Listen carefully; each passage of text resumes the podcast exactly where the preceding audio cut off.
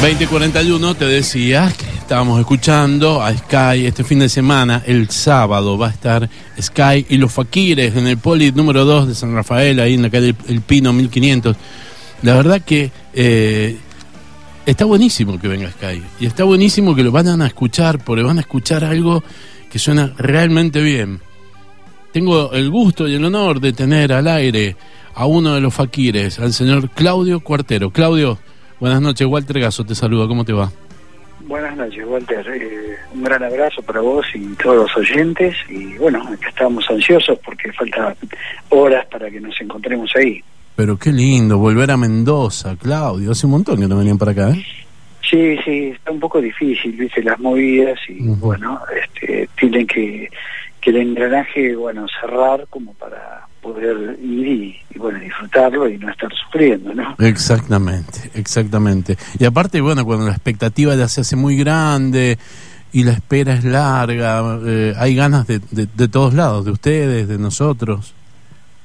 Sí, desde ya, desde ya que se, se, ha generado eh, una ansiedad, como te decía, porque bueno, es, es, un, es un hermoso lugar eh, y, y bueno, siempre hemos recibido, ¿no? Por, por todas las redes sociales, este, mensajes de la gente que, que siempre, este, bueno, nos extrañaba y nosotros también extrañábamos muchísimo poder arrancar por, por, esos lugares. Así que bueno, se va a dar este viernes. ¿Conoces San Rafael? Perdón, este sábado. Este sábado. ¿Has ido a San Rafael? ¿Lo conoces? Eh, sí, sí, sí, por supuesto. He, he, ido a pasear, pero también este, y a ver amigos. Y, y sí, sí, conozco. Eh, eh, tengo, tengo, grandes amigos ahí. Aparte, me imagino que tus amigos te van a llevar buenos vinos, porque los vinos sanrafalinos son brutales. ¿eh? sí, sí, supongo, supongo que sí. Este, yo te, te comento, yo no tomo alcohol, nunca tomé alcohol. Pero es, eh, no, no, nunca fumé ni tomé alcohol. Este, sí, es muy raro. Pero bueno, siempre es bienvenido porque es un presente muy, muy lindo para compartir con amigos y y, y aunque no lleven nada igual, este como te decía hoy, para nosotros muy grato. Exactamente. Mm. Eh, mm, Claudio, ¿el topo Espíndola no está más en la batería? No, no, mm. no, el topo partió eh, para otros otros proyectos y este otra otra forma de vida. Este, y bueno, ahí está Lea, este, el topo ya este, había pasado por, durante ocho años por la saga de Saihueque y desembocando este, en Sky. Y bueno, y ahora está Lea, que hace 13 años que está con la saga. Ah. Así que este, hace muchísimo que ah, está este, Leandro con la saga. Y, bueno, eso es un, es un pase prácticamente natural como, como otras veces se ha dado. Totalmente. Yo te iba a preguntar en cómo te afecta esto y en nada, te pone muy feliz no, me imagino. No, muy feliz, muy feliz también por lo del topo, porque él, como bien explicó, este fue una elección personal este, y que apunta y avisora a un futuro mejor para su vida, así que estamos muy muy contentos por él. Y musicalmente hablando este, se renueva ya que eh, Lea viene conmigo trabajando hace muchos años en la saga y es otro estilo, es otra, va a aportar seguramente una, una su cuota de, de, chispa este, y de visión musical que lógicamente eh, va a rebosar la idea eh, y va a aportar muchísimas cosas así que estamos muy contentos por este por esta nueva eh, este nuevo compañero, ¿no? Sí, este va a ser el segundo show, ¿puede ser? ¿De Leandro o va a ser el sí, primero? Sí, sí, él debutó ya en Sunchales, este, y bueno, y a través de los ensayos este, y lógicamente de las presentaciones y el tiempo va, va este, a ir aportando y afiatándose aún más en el rol de, baterista, ¿no? Y de base junto, junto al trabajo que, que me toca. Ajá. que te toca, que te toca desde hace tiempo, hace años, y que se nota que lo disfrutas mucho del escenario. Sí, sí, la verdad que sí, porque es un lugar donde se hacen cosas que no puedo hacer con la saga y viceversa, ¿no?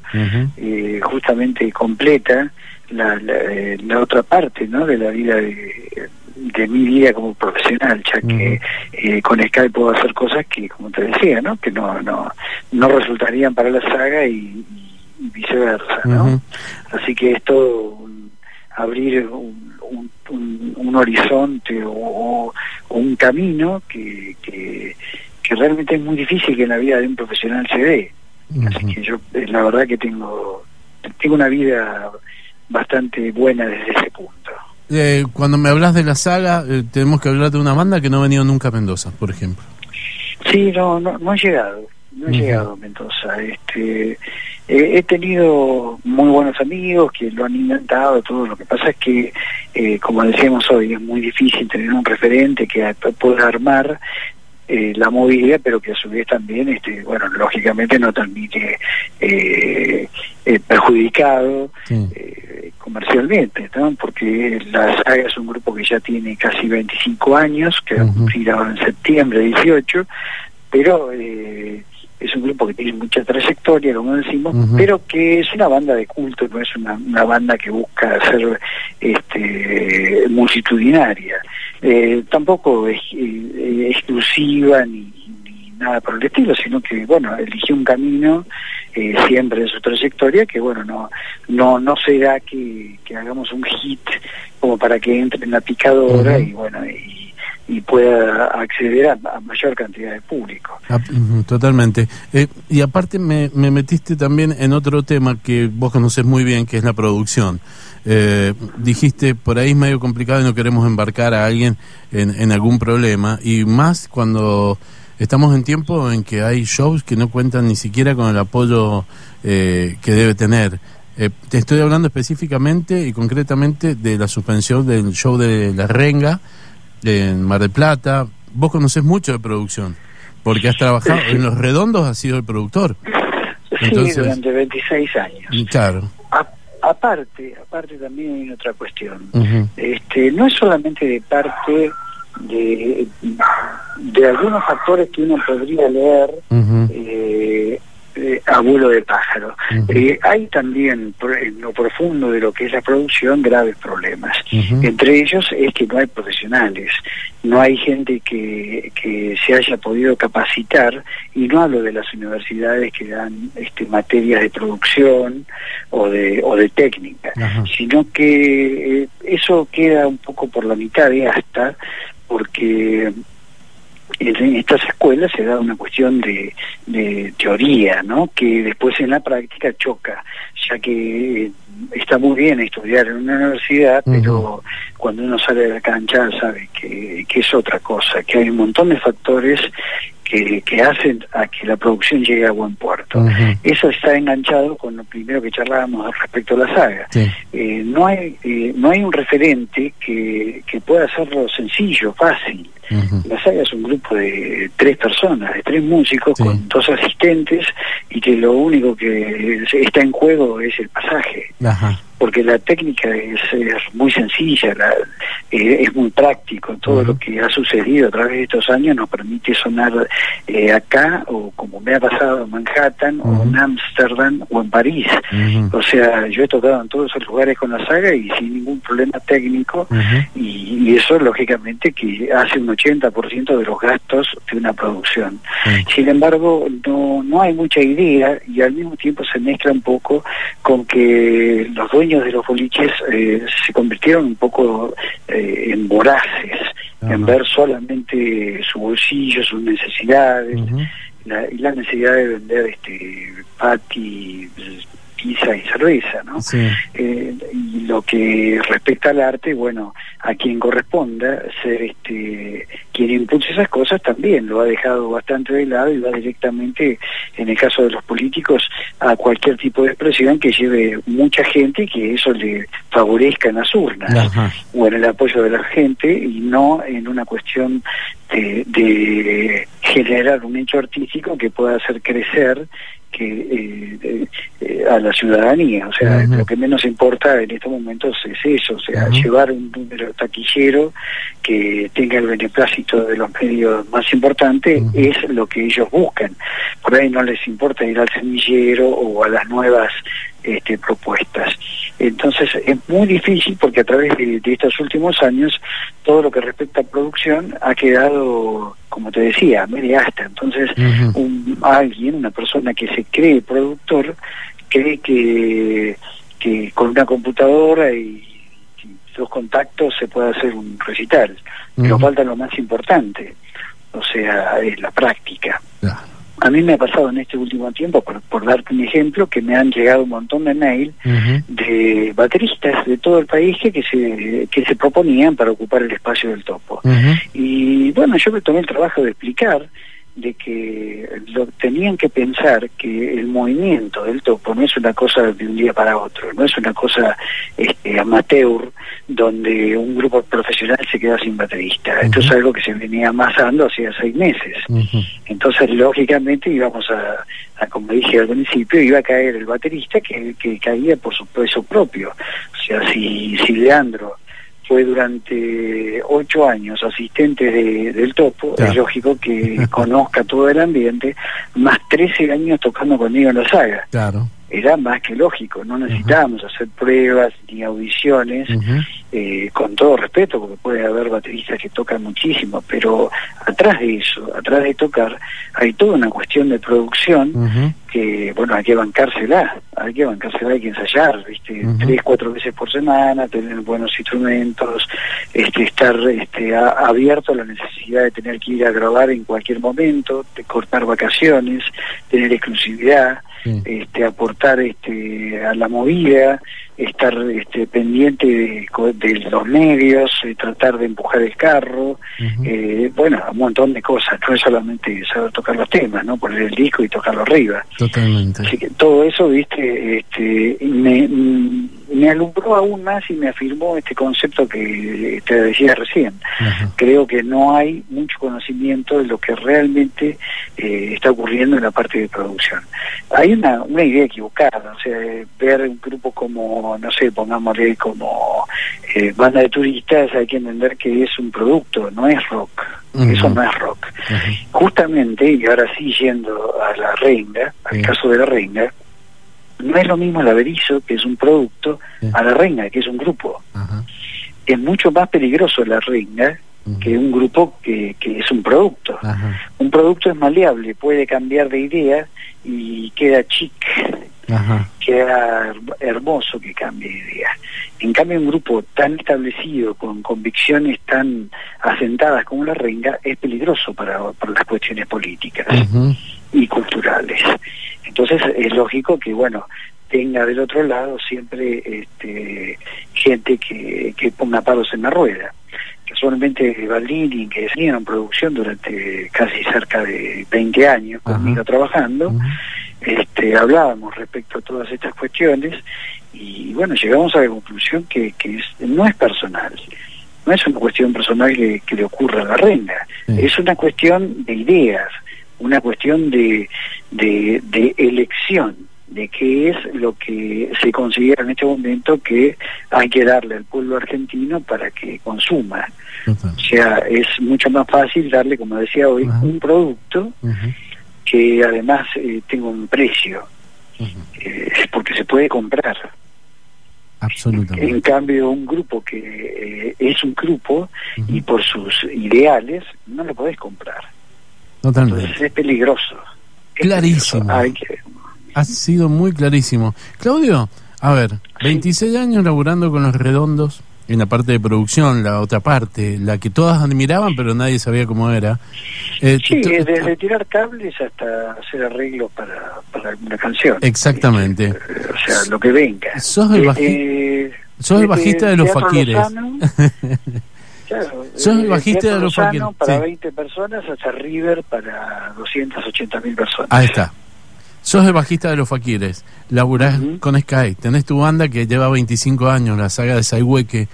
¿Cuándo vas a escribir un libro contando todo lo que sabes? Eh, la verdad que no, no, me han hecho propuestas y todo, pero la verdad que a veces este por ahí me picó hace unos años atrás, tenía ganas, pero después me di cuenta que quienes hacían libros, quienes ah. hacían libros, este, inundaron inundaron todo un espacio con algo que es fácil. Y está ligado a lo que yo recién decía respecto a la elección eh, de los que tienen este, la posibilidad de hacer cosas. Es mucho más fácil hacer un recital con cover de los redondos que ponerse a intentar algo. Porque para eso hay que jugarse. Eh, ni siquiera digo que hay que ser un, un, eximio guitarrista, un eximio bajista, un eximio músico. Eh, digo solamente que hay que poner la piel, la carne, ponerse a, trabajar en serio y con suerte, por ahí en 8 o 10 años, alguien te va a ver y te reconoce. Hay que pasar esos 8 años, esos 10 años de trabajo. Nadie lo quiere hacer, entonces tenés grupos que hacen cover de Los Redondos y llevan más gente que el propio Sky. Esa es, una, esa es una elección cultural que se ha implantado eh, y que está relacionada por las necesidades económicas. Eh, a un bolichero le da más bola a un grupo que hace cover que al propio porque el propio está presentando algo, una, una propuesta. Eh, por ejemplo, con Sky o con yo mismo con la saga, presentamos algo que es novedoso, algo que, que pretende estar pulido, que necesita de ciertas, eh, ciertas cosas para que se den, y eso es jugarse mejor es, traer a alguien que se disfrace del indio o que toque temas de Sky y, y todos están contentos y cantan lo que los medios más importantes eh, por medio de la rotación intensiva lograron que ya estén en el inconsciente. Entonces el bolichero no tiene ninguna jugada de nada. Ese día sabe que tiene que poner por lo menos 20, 30 sillas más porque sabe que ese día va a vender más cerveza. Y es más fácil. Es más fácil que jugarse y pagar eh, tres pasajes este, a tres músicos que pretenden este, proponer una idea de vanguardia, un cambio, un sonido diferente, una puesta en escena que, que no es la que se ve por la televisión y la que te vende el bebé contemporáneo como rock. Entonces, eh, todo eso trae y conlleva, este, bueno, ¿dónde estamos parados? ¿Dónde estamos parados? Que el semillero esté muerto, que no tenga oportunidades, que este, bueno, que tenga que ser cola y que de a poco lo vayan destruyendo hasta que tenga que conseguir siempre un trabajo eh, fijo para eh, que, que, ese artista, bueno, este, toque la guitarra por hobby y no genere nada esté atento, eh, sí, a que la cultura lo lleve a golpear las puertas de los sellos discográficos acomodados para que tengan este, ese espacio tan preciado y que crean que porque hacen un estribillo un poco subido de tono ya son Che Guevara. Totalmente, totalmente. Pero necesitamos tu libro y tus conocimientos, ¿me entendés? Sabes mucho de esto, sabes mucho bueno, justamente vos, fíjate qué casualidad, ¿no? Que eh, nuestro entorno ha generado profesionales y que después se han este, esparcido por el mundo. Hay gente que ha trabajado con nosotros, insisto con, con que la saga es una pequeña escuela.